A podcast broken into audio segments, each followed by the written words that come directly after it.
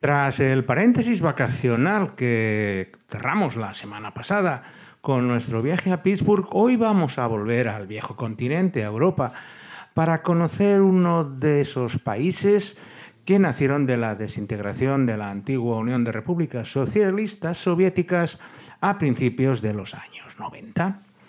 Hoy va a ser un viaje bastante entretenido no es un país muy grande y para ello pues ya hemos tomado nuestras recomendaciones gastronómicas. Me acabo de comer un mulgi puder, que es una mezcla de patatas y sémola a la cual se le añaden unos pequeños trocitos de bacon, que es el plato típico de este país, y la bebida es un brebaje bastante inclasificable que se llama kvass, que es pan negro fermentado con un pequeño porcentaje de alcohol del 0,5 o 1%, que es la bebida típica del país que vamos a visitar hoy, que no es otro que Estonia, con Traveling Series con Lorenzo Mejino.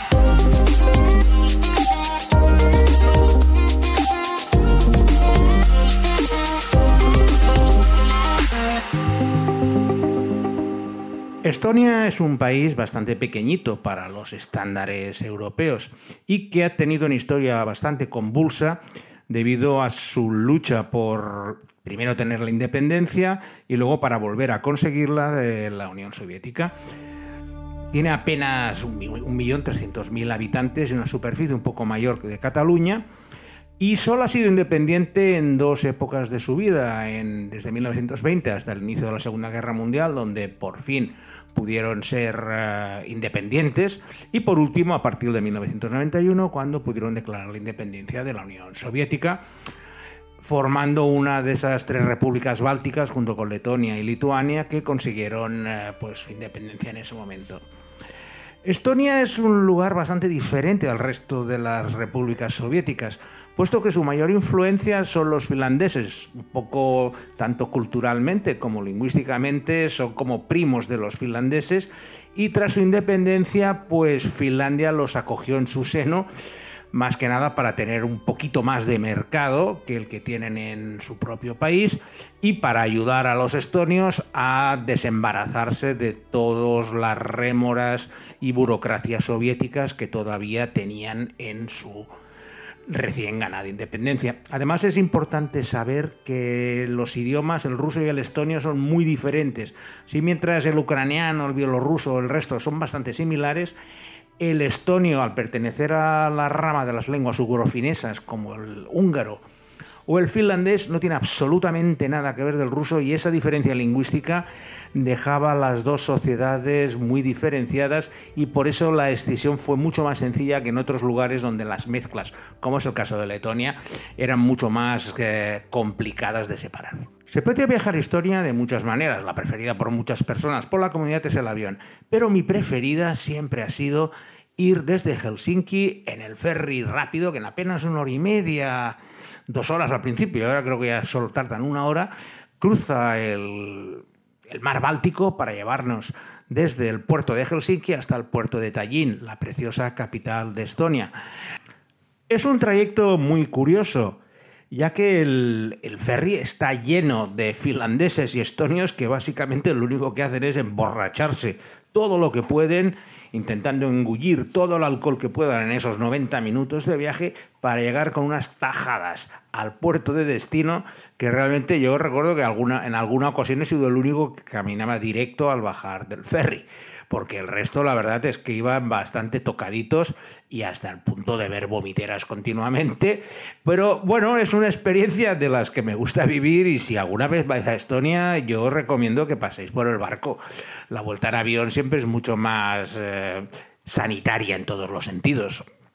Si habéis sobrevivido a este trayecto en ferry, vais a llegar a la preciosa ciudad de Tallinn, una de las más bonitas que se encuentran a orillas del mar Báltico. Su centro histórico mm, data del siglo XIII, cuando se construyó un castillo por los caballeros de la Orden Teutónica y se desarrolló como un centro principal de la Liga Hanseática, que aglutinaba a todas las ciudades más importantes a orillas del mar Báltico y controlaban todo el comercio que entraba y salía por esa vía marítima. La opulencia de los edificios públicos, iglesias, demostraba la, riqueza de la ciudad, así como la arquitectura doméstica de las casas de los comerciantes, que se han conservado de una manera excepcional hasta, hasta nuestra época, por lo que es una visita ineludible si alguna vez vais a Estonia. Todo eso en contraste con lo que sería el exterior del centro histórico, que, em, es completamente un desastre de arquitectura soviética con esos edificios grisáceos enormes, que es eh, la forma donde aglutinaban a todos los obreros en casas para que todo el mundo tuviera vivienda, pero de una manera que con el paso de los años ha demostrado que fue uno de los errores urbanísticos más grandes de la historia de la humanidad.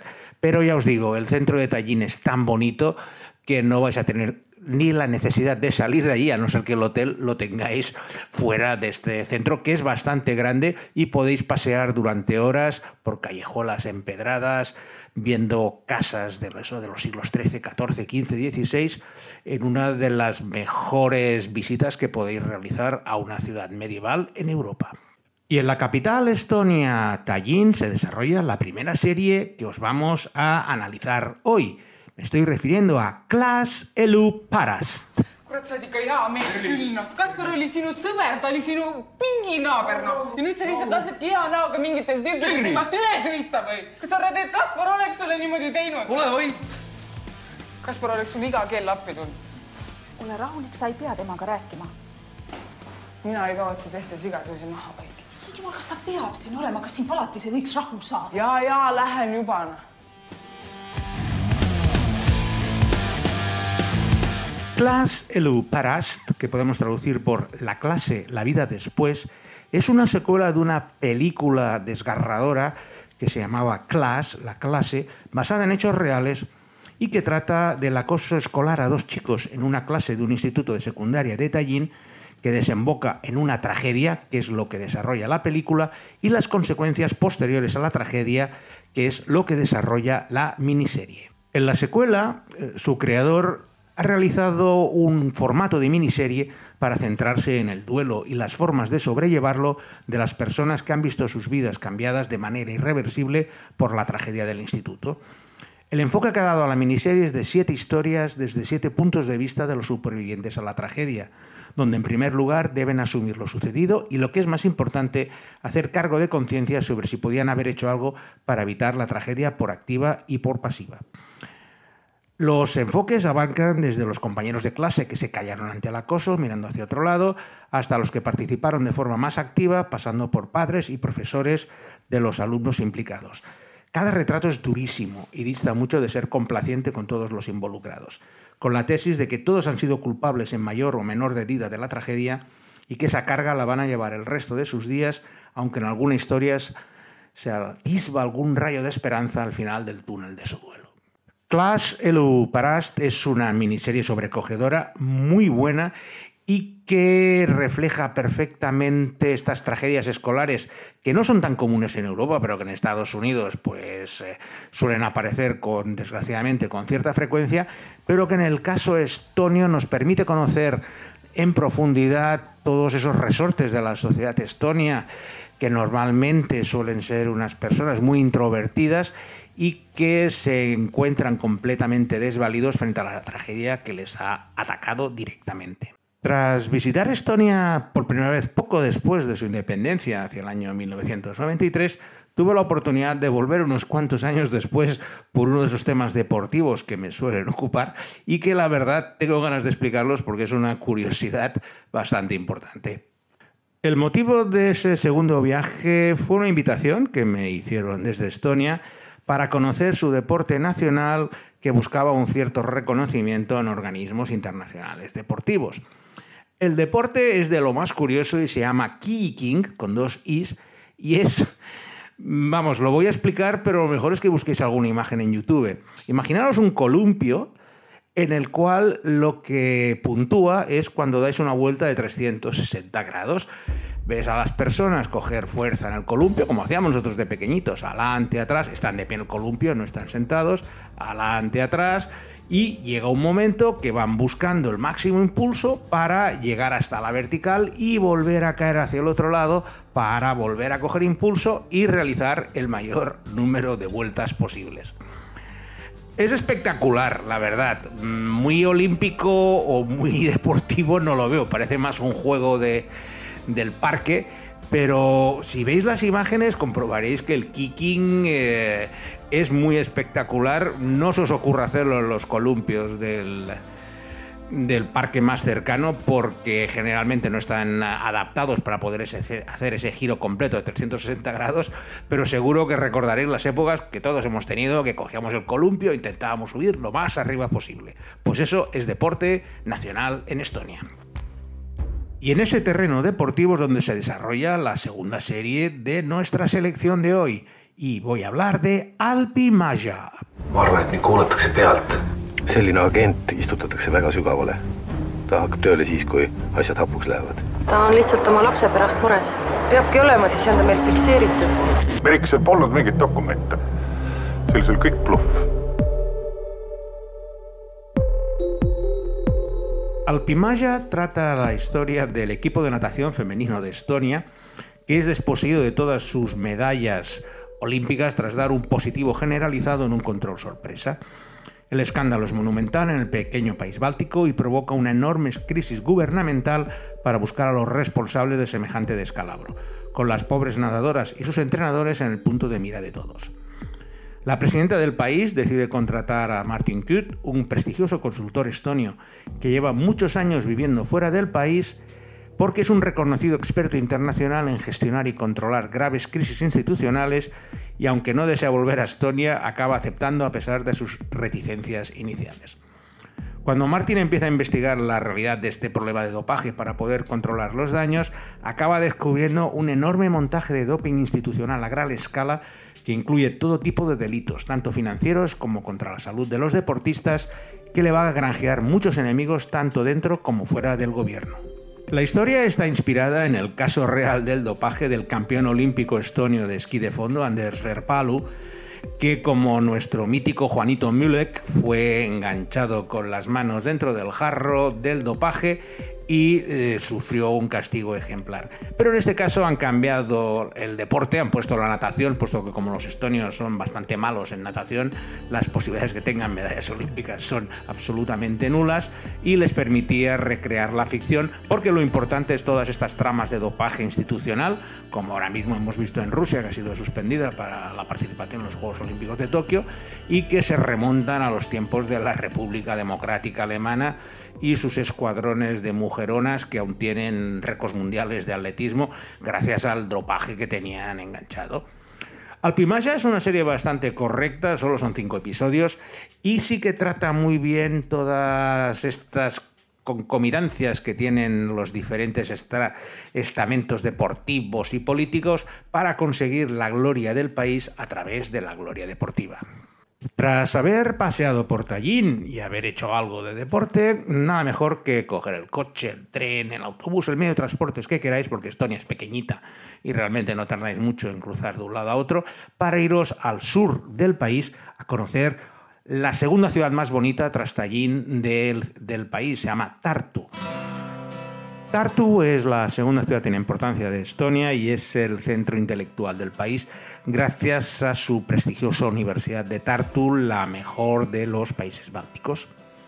Entre la universidad y el hecho de que Tartu es la ciudad más vieja del país, es un destino turístico de los más importantes, donde destaca sobre todo la preciosa plaza central rodeada de edificios clásicos del siglo XVIII muchos de los cuales han sido transformados en hoteles, restaurantes, pero que mantienen esa calidad arquitectónica que seguramente habéis visto si habéis bajado por estos países en muchas de las plazas centrales donde el dinero se hacía notar y de qué manera en las casas. Una de las curiosidades de Tartu es que tiene un barrio que se llama el barrio de la sopa. Y con ese nombre tan curioso, mm, cada calle tiene el nombre de ingredientes de la sopa, como patatas, judías, guisantes, y está rodeado de unas casas de madera pequeñitas que es una verdadera delicia pasear. Así, si vais a Tartu ya tenéis dos destinos que visitar. Uno sería esta enorme plaza central y luego el barrio de la Sopa para pasear y de paso vais a conocer todos los ingredientes que determinan las sopas estonias. Y entre Tartu y Tallinn se desarrolla la tercera serie de nuestra selección, una historia financiera que se llama Punk, el banco. 1,048 from my colleague. 7.25. Alright, niks op willen.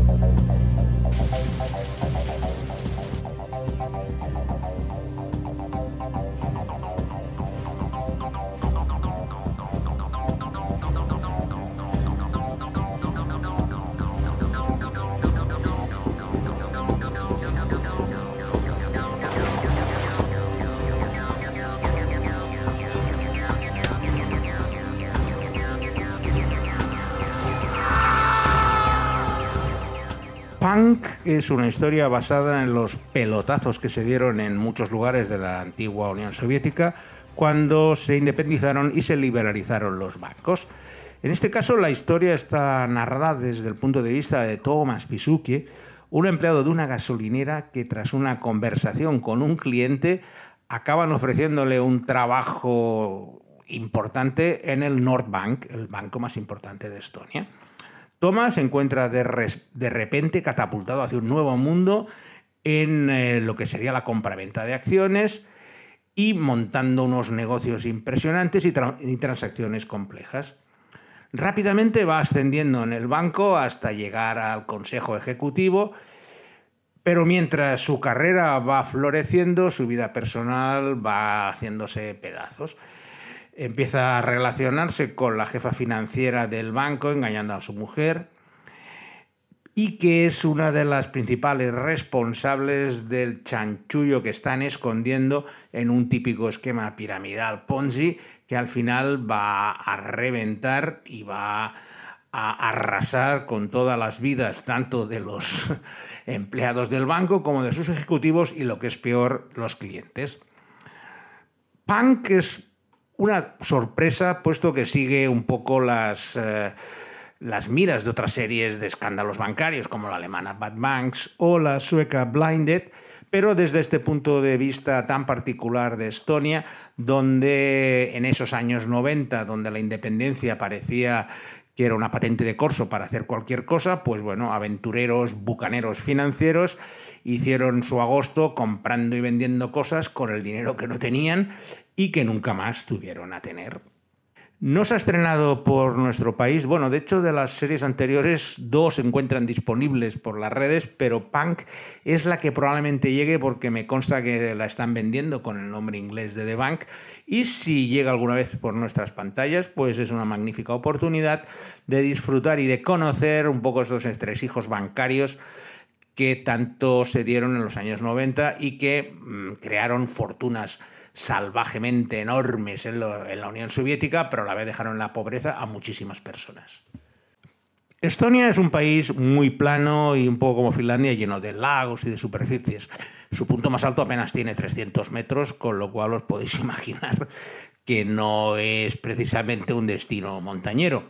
Pero en cambio todos esos lagos que la rodean y que tienen parques nacionales tan bonitos como el Parque Nacional de la Gemá y también uno muy recomendable que sería el Parque Nacional de Sooma, te permiten pues alquilar kayaks y navegar por estos laguitos, pasando de un lado a otro, y a través de ellos podemos llegar hasta una de las ciudades más importantes, la que se encuentra al este de Estonia, que se llama Narva, y que es el punto fronterizo con Rusia y por lo que me han explicado, es el punto más oriental de toda la Unión Europea a la que Estonia se unió en 2004. Y en Narva es donde se desarrolla la última serie de nuestra selección de hoy, que vamos a cerrar con Silt, el puente. Оля Сухова пропала в прошлом году. Что-то прояснилось, ее нашли. Ее убили. Ровно мосту. Это только начало. Прямо на границе. Одна половина в России, другая в Эстонии. А дальше... Будет еще интереснее. Silt en estonio, Most en ruso, el puente en español es eh, una historia que pasa en la frontera entre Rusia y Estonia, concretamente en el puente de la amistad que une la ciudad rusa de Ivangorod y la ciudad estonia de Narva, de lo que os he hablado. El inicio de la serie es un descubrimiento de un cadáver en el centro del puente que cuando llegan las policías de los dos países se encuentran que la parte superior del cuerpo pertenece a un político estonio, mientras que la parte inferior pertenece a un estudiante de San Petersburgo. El investigador ruso es Maxim Kasasev y la estonia Inga Verma, y ambos van a investigar una serie de crímenes que están muy bien preparados y ejecutados de una forma muy hábil y que contienen un mensaje a la sociedad sobre los temas de injusticia social. Ya os podéis imaginar que esto es el cuarto remake de la mítica serie Bron, donde sigue al pie de la letra toda la premisa y en la primera temporada, que es la que he podido ver, las tramas son calcadas a la, sueco-danesa, un poco como hicieron en, el remake americano y en el franco-británico. La calidad es mucho más baja que las otras porque no tienen ni el mismo presupuesto y claro, el conocimiento de la historia ya me hacía adivinar todo lo que va a venir.